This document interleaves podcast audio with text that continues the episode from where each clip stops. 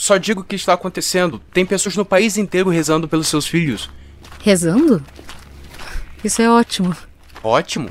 Sim. É ótimo que estejam rezando por eles, mas você não consegue dizer uma palavra sobre isso. Onde estão os seus filhos? Você fez alguma coisa com seus filhos? Seus filhos ainda estão vivos? Não tem nada a dizer? Duas crianças desapareceram e a mãe delas é a principal suspeita. Além desse desaparecimento, três pessoas ligadas a ela sofreram mortes bastante inesperadas e estranhas. Esse é um caso tão louco e cheio de ramificações que, apesar de ser recente, porque aconteceu agora entre 2019 e 2020, existem muitas informações porque realmente esse assunto é insano. Preparem-se, porque o caso de hoje vai falar sobre o misterioso desaparecimento de Tylee e JJ, os filhos da mãe do Apocalipse. Olá, misteriosos! Eu sou Fábio Carvalho e esse é o projeto Arquivo Mistério, um podcast que eu tento ao máximo produzir ele de um jeito que faça você se envolver na narrativa. E para isso, eu conto com a participação de diversas pessoas, principalmente na simulação das vozes dos personagens. Siga a gente na plataforma de streaming em que você está nos escutando agora para receber notificação sempre que um novo episódio for lançado. Para ver as fotos do caso de hoje, basta seguir a gente no Instagram, arroba Arquivo Mistério. Recados dados, vamos para o caso de hoje.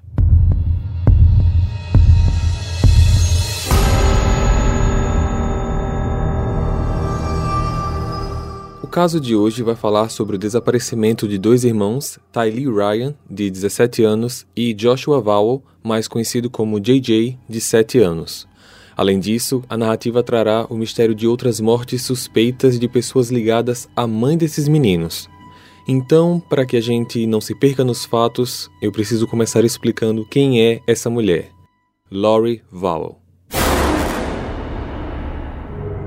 Lori nasceu no dia 26 de junho de 73, é a filha número 4 de James e Barry Vowell, casal que teve um total de cinco filhos. No ensino médio, Lori era animadora de torcida, popular, comunicativa e bastante amigável. Ela teve uma vida amorosa cheia de idas e vindas que incluem diversos maridos. Ainda na adolescência, ela conheceu um rapaz chamado Nelson Yanes, eles ficaram juntos e se casaram, mas o matrimônio durou menos de dois meses, pois entre a sexta e sétima semana, a própria Lori anulou o casamento.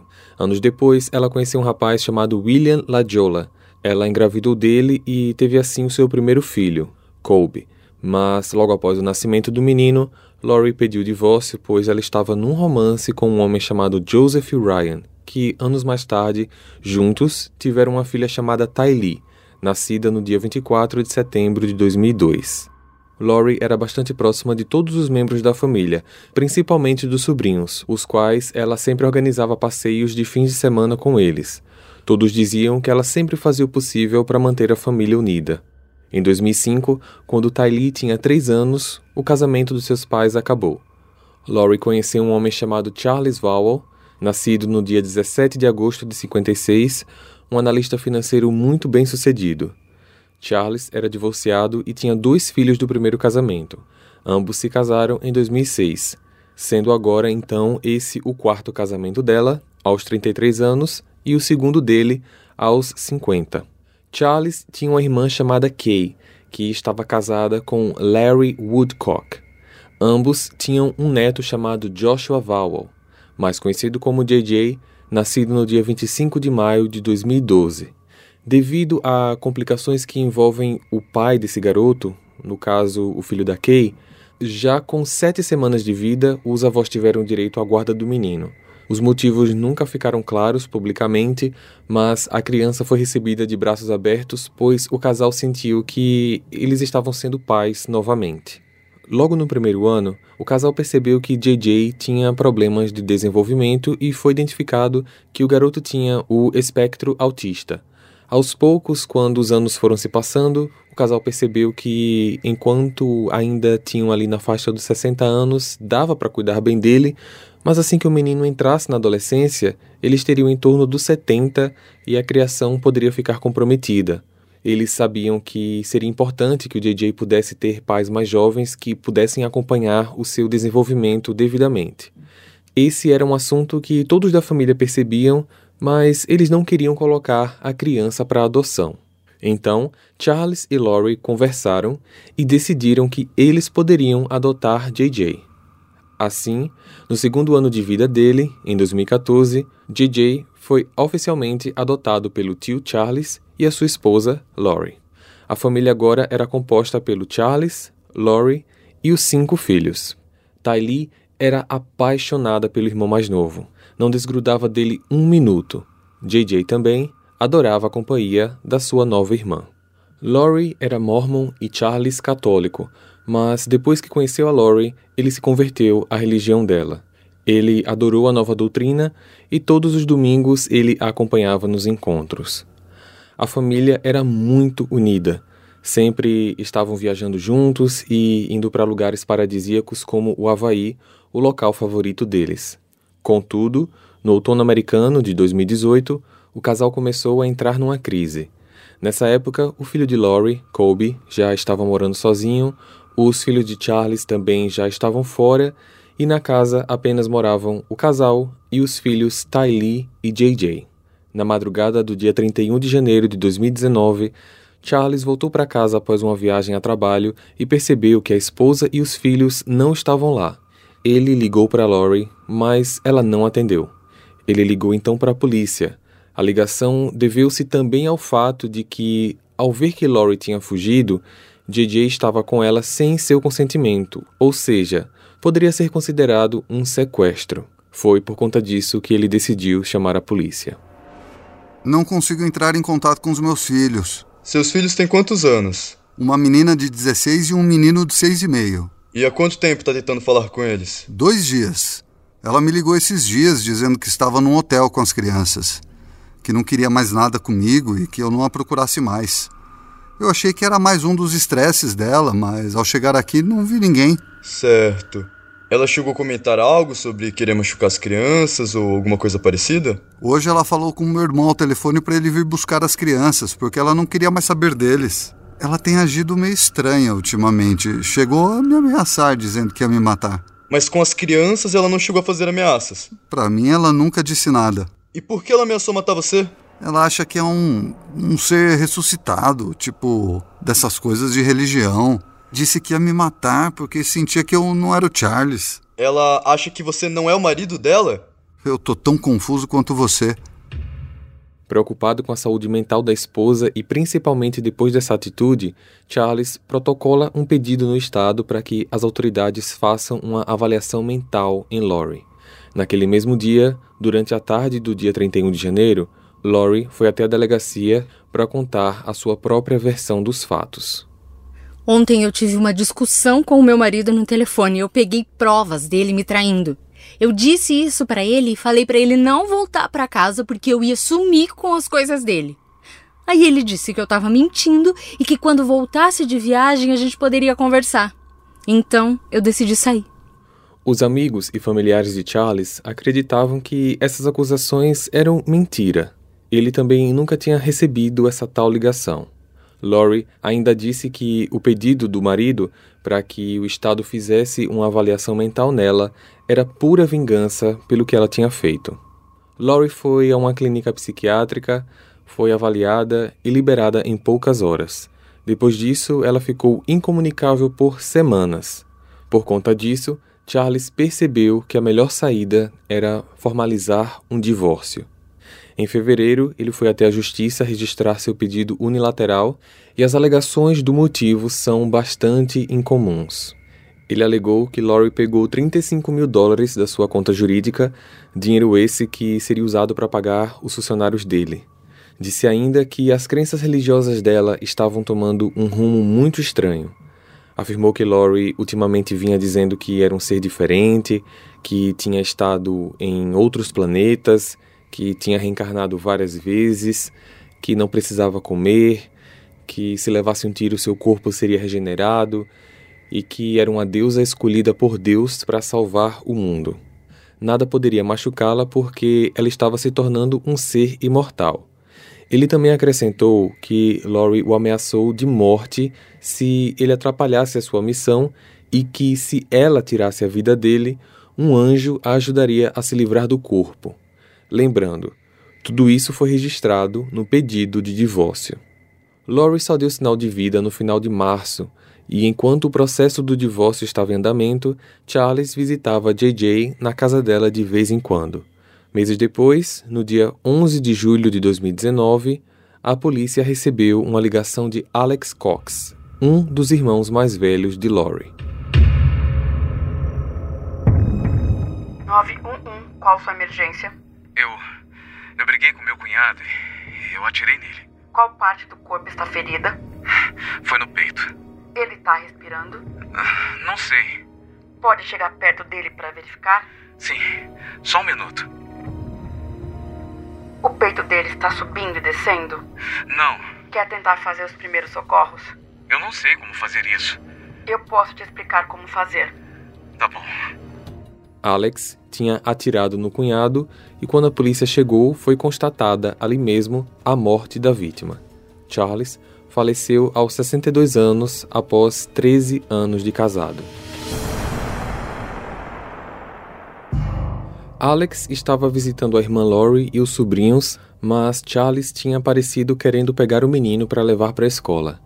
Alex falou para a polícia que o cunhado tinha ficado furioso por causa de mais uma discussão entre o próprio casal e que por conta disso ele tentou agredir a ex-mulher. Ty Lee então pegou um bastão para defender a mãe, mas Charles conseguiu tirar o bastão da mão da enteada. Ele não a agrediu. Após isso, Lori pegou os filhos e saiu de casa, deixando ele lá com o irmão dela. Charles então, com o bastão, foi para cima de Alex que, por sua vez, tinha licença para porte de arma, pegou o revólver e atirou para se defender. Enquanto a polícia levava Alex para a delegacia, Lori e Tylee retornaram ao imóvel. Nas imagens da polícia, é possível ver a garota de braços cruzados, chocada com tudo o que estava acontecendo, mas Lori, por sua vez, estava supernatural ou alto astral, se assim podemos dizer. O seu marido mora aqui? Ex-marido. O seu ex-marido mora aqui? Não, a gente se separou e eu vim morar aqui com os meninos. Há quanto tempo vocês moram aqui? Há umas três semanas. Por isso que os vizinhos não conhecem a gente. Tô até pensando em bater na porta deles e dizer: Olá, vizinho, me desculpe a confusão. Na delegacia, Alex prestou depoimento e foi liberado. Lori, por sua vez, entrou em contato com os filhos do primeiro casamento de Charles apenas 36 horas depois e, por mensagem de texto, para dar a notícia da morte dele. Notícia essa, claro, que eles já sabiam. Na semana seguinte, ela recebeu a notícia de que o seguro de vida do marido, avaliado em um milhão de dólares, não tinha mais o nome dela como beneficiária. Em fevereiro daquele ano, quando Charles deu entrada no divórcio, logo pensou em dar suporte para o seu sobrinho filho, JJ, que ele acreditava que de alguma forma poderia ter a guarda retomada pela irmã e marido dela, a Kay e o Larry, se algo acontecesse com ele. Por conta disso, ele retirou o nome da esposa e adicionou o da irmã Kay. Ao saber da notícia, Lori mandou uma única mensagem de texto para a cunhada. Cinco filhos. Nenhum dinheiro do seguro para eles e a irmã fica com tudo. Vale lembrar que Charles tinha apenas dois filhos biológicos do primeiro casamento, os quais já estavam com suas vidas formadas. Colby e Tylee eram apenas enteados. JJ parecia ser, para ele, a única pessoa que ali precisaria de um suporte importante para ajudar no seu crescimento. Essa mensagem da Lori foi a última vez que ela teve qualquer contato com a família do Charles. Kay e o marido tentavam de todas as formas contato com ela, principalmente para falar com o neto. Lori, por sua vez, dificultava esse contato. Não atendia o telefone, não retornava as chamadas e, claro, mais uma vez, tinha se mudado sem avisar para onde. Um mês depois do ocorrido, no dia 10 de agosto, Kay e Larry conseguem falar com o neto pela primeira vez. Mas essa chamada de vídeo foi muito rápida. Eles falaram muito pouco, o casal sentiu que JJ estava olhando para alguém atrás da câmera e de repente o menino disse: Eu preciso desligar, tchau. E a chamada foi cortada logo em seguida. Hey, você se interessa por crimes reais, serial killers, coisas macabras e tem um senso de humor um tanto quanto sórdido? Se sim, você não está sozinho. Se você precisa de um lugar recheado de pessoas como você, venha conhecer o podcast Pátria Amada Criminal. Todas as semanas tentamos entender o pior da humanidade. Nesse processo a gente ri, chora, fica brava, fofoca, porque afinal de contas é assim que a gente fala quando está entre amigos. Suas novas melhores amigas trevosas estão aqui no Pátria Amada Criminal. Na primavera e verão de 2019, alguns detalhes das crenças da Lori começaram a vir à tona. Ela estava gravando em sua casa um podcast que abordava temas relacionados ao fim dos tempos, apocalipse e juízo final. Falava sempre que uma nova era estava chegando e que as pessoas precisavam se preparar. Na crença dela, algumas pessoas na Terra estavam com seus corpos possuídos por demônios e que suas almas estavam presas no planeta, sem a possibilidade de irem ao paraíso, pois a matéria em que aquela alma estava conectada ainda estava viva. Essas pessoas, na visão dela, eram chamadas de zumbis, e para que a libertação dessas almas fosse feita, os corpos precisavam ser destruídos. Esses assuntos peculiares não se limitavam apenas às transmissões, porque Laurie falava sobre isso com pessoas próximas e uma delas era uma das suas melhores amigas, April Raymond. Para ela, Laurie disse que o marido Charles já estava morto muito antes do dia em que os humanos entendem como morte. Era um demônio que estava em seu corpo. Disse ainda que Ty já estava em transição para ser um zumbi e que esse processo não teria retorno. No mês de setembro, um casal amigo da Laurie, Melanie Gibb e David Warwick, estavam na cidade onde Laurie estava morando e foram visitá-la. Eles até presenciaram uma das gravações do seu podcast junto com um homem chamado Chad. Ty Lee não apareceu naquele dia. À noite, Alex chegou com JJ. Ele estava dormindo, mas logo acordou. Brincou ali com o pessoal, tirou uma foto onde estava usando um pijama vermelho. Minutos depois, Alex o levou para o quarto da Lori e o colocou para dormir. Durante o fim da noite, Lori falou para os amigos que JJ também estava virando um zumbi, que subia em todos os armários da casa, na geladeira, parecendo um animal, danificando ainda as imagens de Jesus Cristo que estavam dispostas pela casa. No dia 24 de setembro foi aniversário da Tylee, e ela não respondeu a ninguém das suas redes sociais. Nem likes nas postagens foram feitos. Nos meses seguintes, nada da Kay e Larry conseguirem falar com JJ. Eles deixavam mensagem de texto, mensagem na secretária eletrônica, na caixa postal e novamente nada. O telefone dela agora permanecia desligado.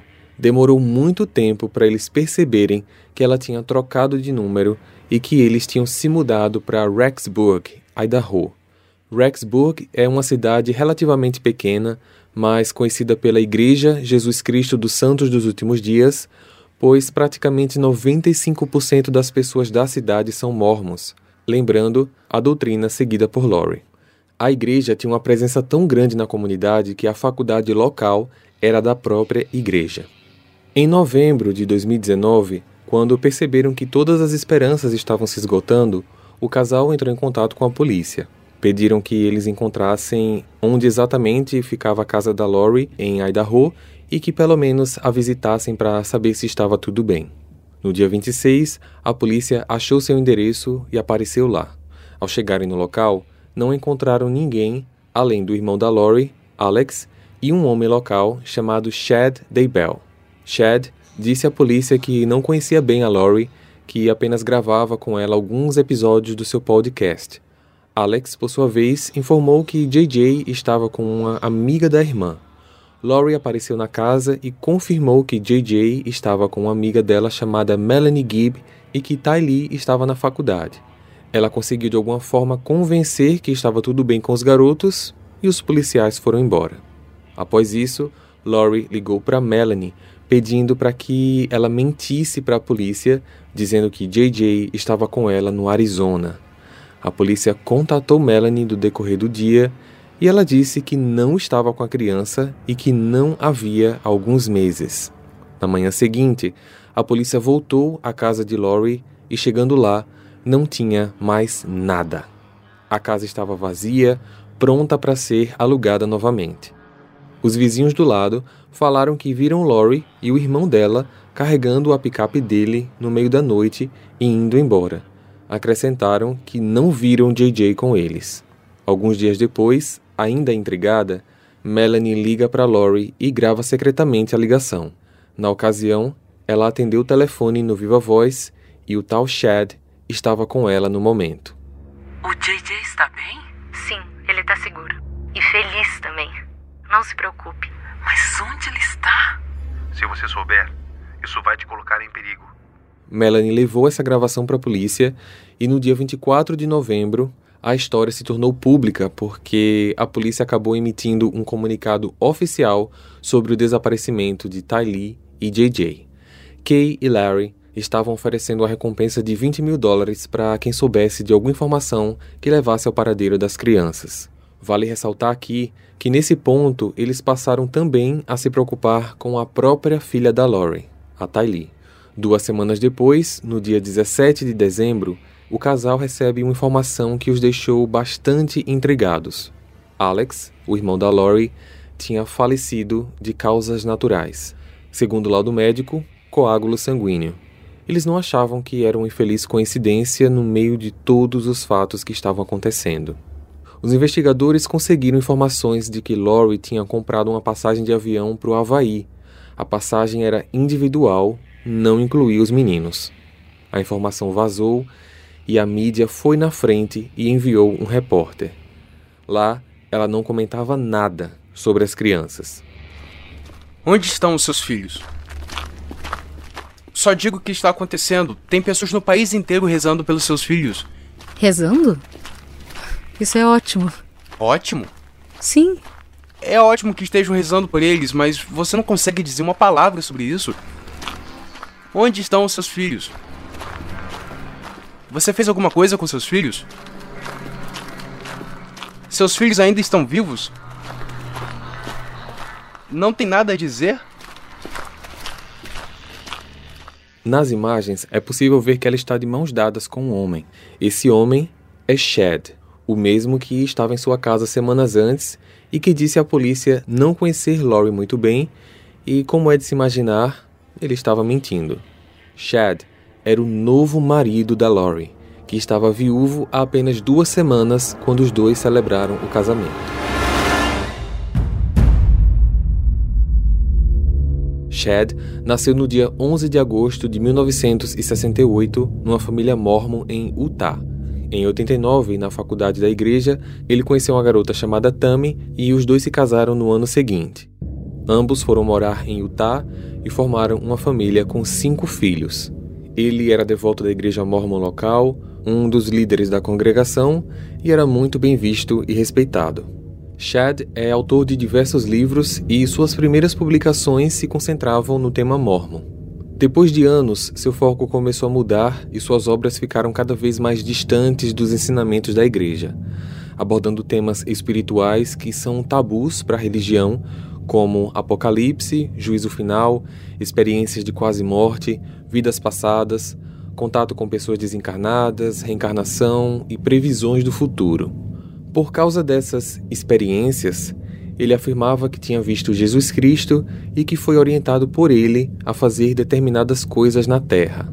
Ele estava se preparando para o chamado final, estocando comida, armas e munição, e essas informações se conectaram perfeitamente com o que Charles tinha falado nos documentos do divórcio quando tentou explicar sobre as crenças da esposa.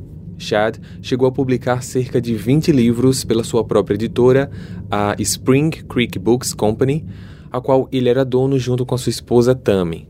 Contudo, as vendas dos seus livros não era sua fonte de renda principal.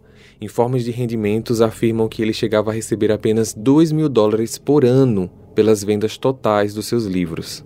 Para completar a renda, ele trabalhava como agente funerário e coveiro em um cemitério da região. Em 2015, Chad afirmou que recebeu novas profecias dizendo que ele tinha que se mudar para Rexburg, e assim ele, sua esposa e seus cinco filhos se mudaram. Eles viviam felizes até que quatro anos depois, no dia 9 de outubro de 2019, Tammy Daybell chegou em casa e se deparou com algo muito estranho. Sua experiência foi compartilhada por ela em sua rede social. Olá, vizinhos. Algo realmente estranho aconteceu e eu quero que vocês saibam para que possam tomar cuidado. Eu tinha chegado em casa e estacionado na garagem da frente. Enquanto eu estava pegando coisas do banco de trás, um cara usando uma máscara de esqui apareceu com uma arma de paintball. Ele atirou várias vezes, embora a arma não estivesse carregada. Gritei pelo meu marido e o homem saiu correndo pelos fundos da minha casa. E não tenho ideia por qual motivo ele fez isso, mesmo depois dele perguntar várias vezes o que ele achava que estava fazendo.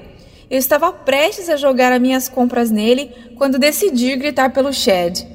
Apesar da polícia investigar o ocorrido, nenhum suspeito foi encontrado. Contudo, dez dias depois, no dia 19 de outubro, Chad ligou para a emergência informando que sua esposa não estava acordando. Ela tinha falecido enquanto dormia. Só que, para surpresa de todos, duas semanas depois, Chad, com o ukulele na mão, e Lori estavam se casando no Havaí. Ambos tiveram a cerimônia sem a presença de qualquer convidado, nem dos filhos dela, nem dos filhos dele. O novo casal estava residindo temporariamente numa casa de luxo na própria ilha. Testemunhas dizem que, em algum momento do ano anterior, 2018, Laurie e Chad se conheceram e desenvolveram o que os amigos dizem parecer uma devoção dela a ele, com uma conexão forte com seus pensamentos. Ela era fã dele, tinha o conhecido por causa dos seus livros e alguns episódios de podcast que ele tinha gravado sobre o tema. Em 2019, Laurie começou a fazer seus próprios podcasts e chamou Chad para gravar com ela de vez em quando, onde na ocasião falavam sobre espíritos obscuros, zumbis e etc. Ambos acreditavam que algumas pessoas na Terra não eram as pessoas que deveriam ser, que suas almas já tinham deixado o corpo, que outras criaturas estavam em posse deles e que o único jeito de liberar os espíritos deles para o céu, porque para eles os espíritos estavam presos à Terra enquanto o corpo não sucumbia, era matar os corpos. Em particular, ela dizia a amigos e familiares que ela foi escolhida por Deus para ajudar na missão do Chad e para liderar 144 mil pessoas que sobreviveriam nos alojamentos subterrâneos montados para o apocalipse, enquanto o resto da humanidade queimava no juízo final. Em janeiro de 2020, com um mandado de busca, a polícia encontrou nessa residência no Havaí coisas impares: dois tapetes de yoga, duas cadeiras de praia, duas toalhas, nenhum sinal das crianças.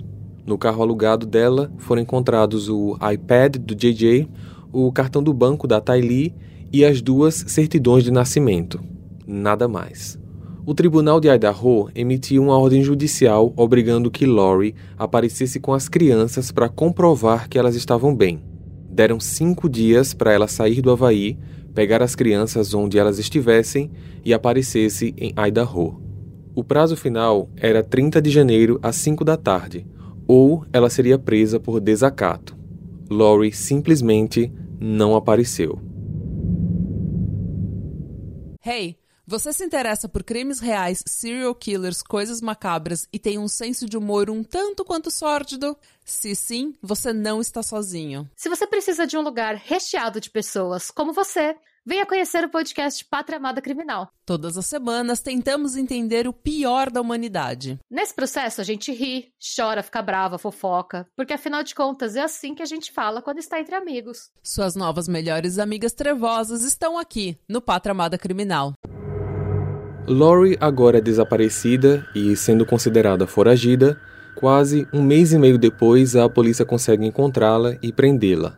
Ela estava ainda no Havaí. A fiança para que ela pudesse aguardar o julgamento em liberdade foi estipulada em 5 milhões de dólares. Ela foi enviada para Idaho para que respondesse pelas acusações lá. Seus advogados entraram com um pedido para que o valor da fiança fosse diminuído e uma nova audiência foi marcada.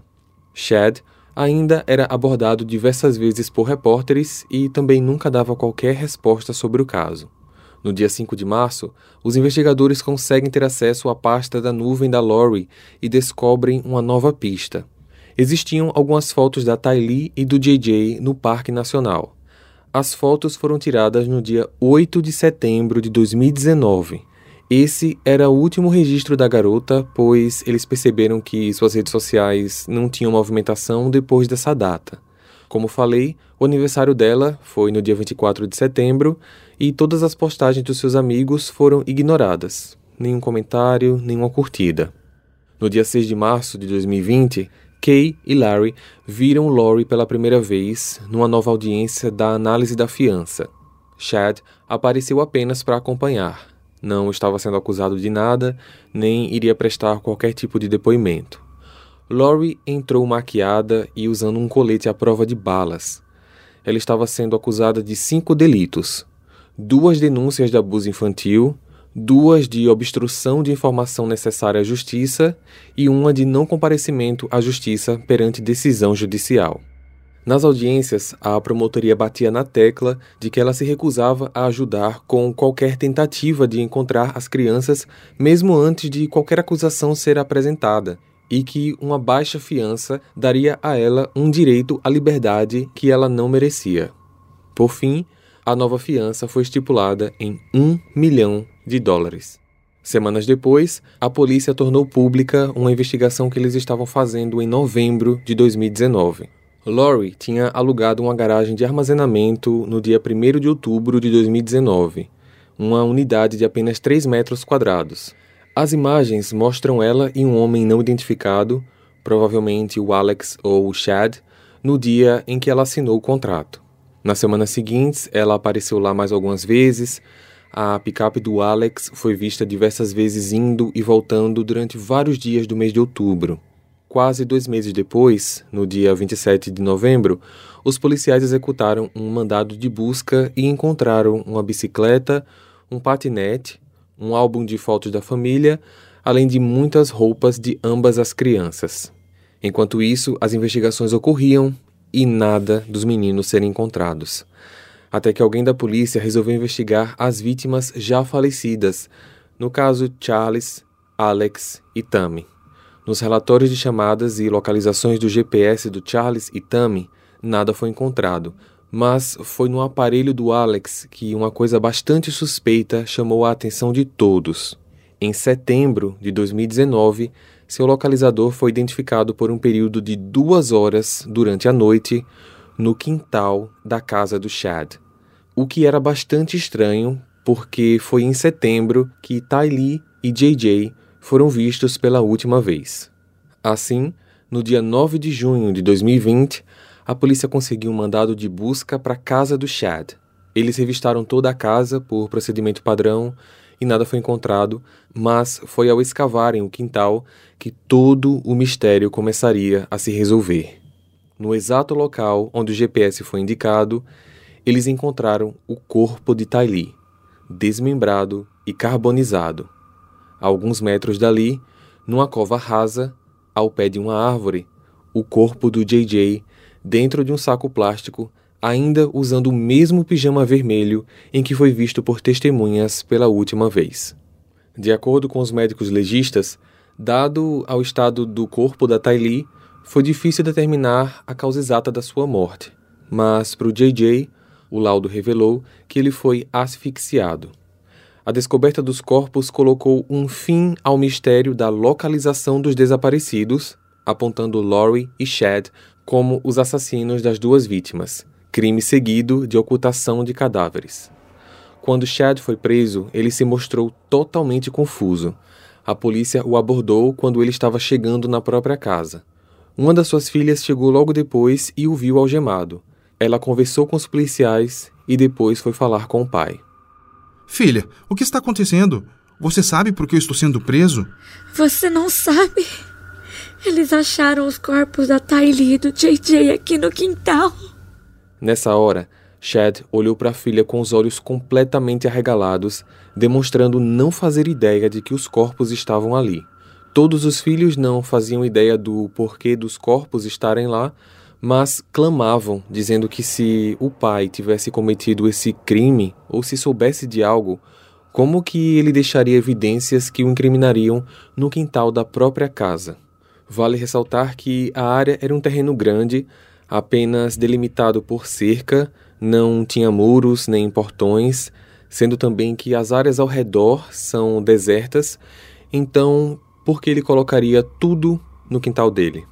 Os irmãos acreditam que foi a Lori e o Alex que fizeram isso sem o consentimento dele, para acabar o colocando como possível único responsável.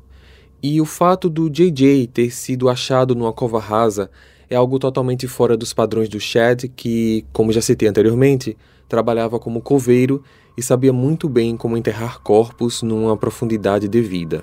Contudo, isso era uma coisa que deveria ser resolvida na justiça, porque, naquele momento, ele se tornou mais um suspeito.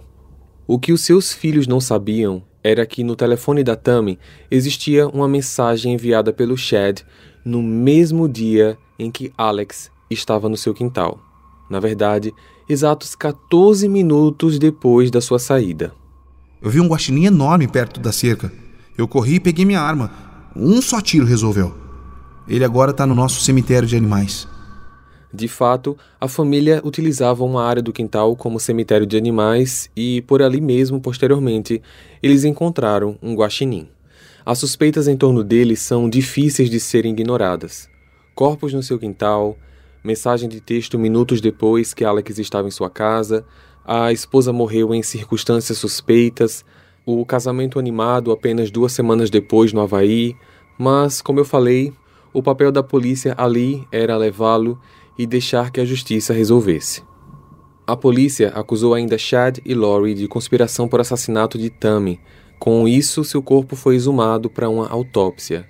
O resultado, que já saiu, não foi divulgado. Muitos dizem que isso deve ser uma das provas concretas para a acusação de Chad.